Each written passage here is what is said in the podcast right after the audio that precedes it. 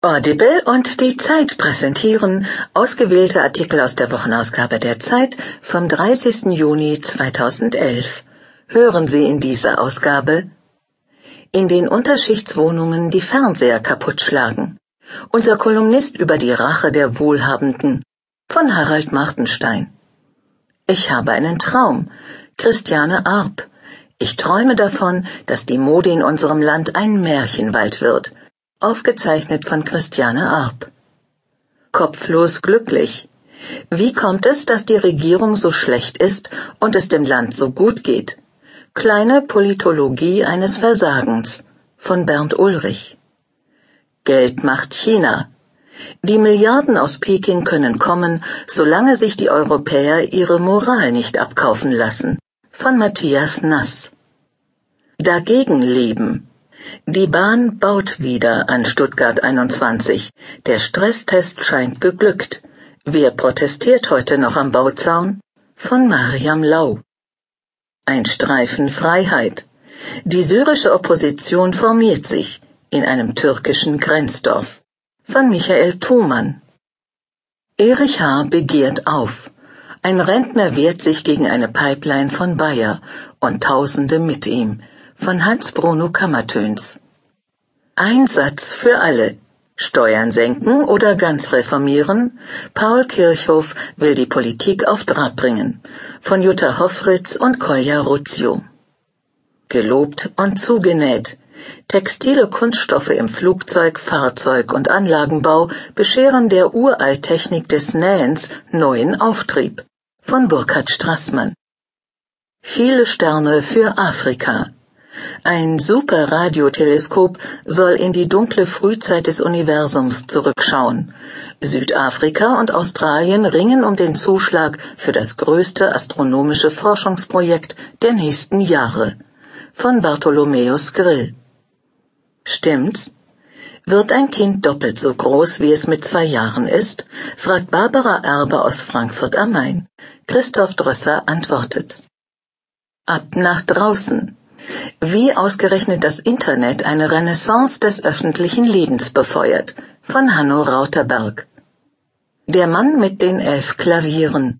Weimar feiert den 200. Geburtstag von Franz Liszt mit zwei Ausstellungen.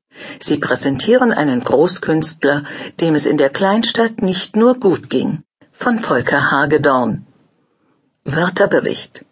Aber alles gut. Von Katharina Koller. Der Ehrenkapitän. Mit Uwe Seeler auf die Ostsee. Die MS Deutschland läuft zu einer Fußballkreuzfahrt aus. Von Henning Susebach.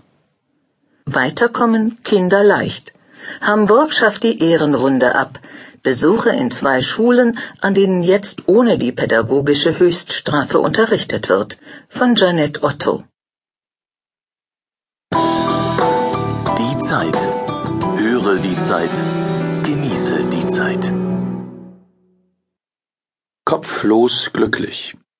Wie kommt es, dass die Regierung so schlecht ist und es dem Land so gut geht? Kleine Politologie eines Versagens von Bernd Ulrich. Die Zeitausgabe 27 vom 30.06.2011. Allmählich bildet sich für die schwarz-gelbe Koalition eine allgemein anerkannte Bezeichnung heraus, schlechteste Regierung seit 1949. Das ist etwas gemein und man würde zur Verteidigung gern sagen, so toll war die letzte Regierung Adenauer 1961 bis 1963 auch nicht. Oder die Kohlsche Kanzlerdämmerung 1994 bis 98. Doch während man das noch sagen will, vergeigt die schwarz-gelbe Koalition zum dritten Mal ihre Steuersenkerei. Geben wir es also auf, hier irgendwas verteidigen zu wollen, wenden wir uns lieber einer hochspannenden Frage zu, die sich aus dem vernichtenden Urteil ergibt. Wenn dies die schlechteste Regierung seit 49 ist, was bedeutet es dann, dass es dem Land so gut geht wie selten seit 49? Das Land funktioniert so gut trotz dieser Regierung. Nein, das ist keine Antwort, sondern ein Bonmot. Es kann ja nicht sein, dass eine Regierung nichts bewirkt, wenn jeder zweite Euro durch staatliche Hände geht. Das meiste und das Beste mag ohne sie gehen, aber doch nicht alles. Außerdem tut diese Regierung auch was. Sie hat die Wehrpflicht abgeschafft, einen Euro-Rettungsschirm aufgespannt, die Energiewende forciert und solche Dinge.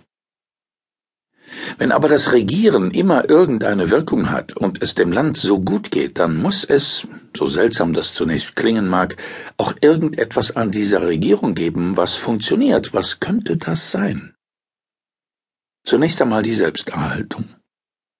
Zwar haben Schwarze und Gelbe schon eine Reihe von Landtagswahlen verloren und ihre Umfrageergebnisse sind im Keller, an der Macht sind sie aber noch.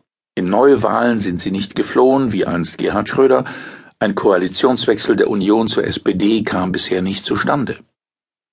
Das Zweite, was funktioniert, kann man nur erkennen, wenn man sich von ein paar herkömmlichen Ideen über das Regieren freimacht, zum Beispiel, dass es irgendeinen Zusammenhang geben muss zwischen Koalitionsvertrag und Regierungshandeln oder dass es eine Art übergreifende Idee geben sollte oder dass eine schwarz-gelbe Regierung auch schwarz-gelbe Politik machen muss und keine rot-grüne. Wer sich von solchen Vorurteilen und Erwartungen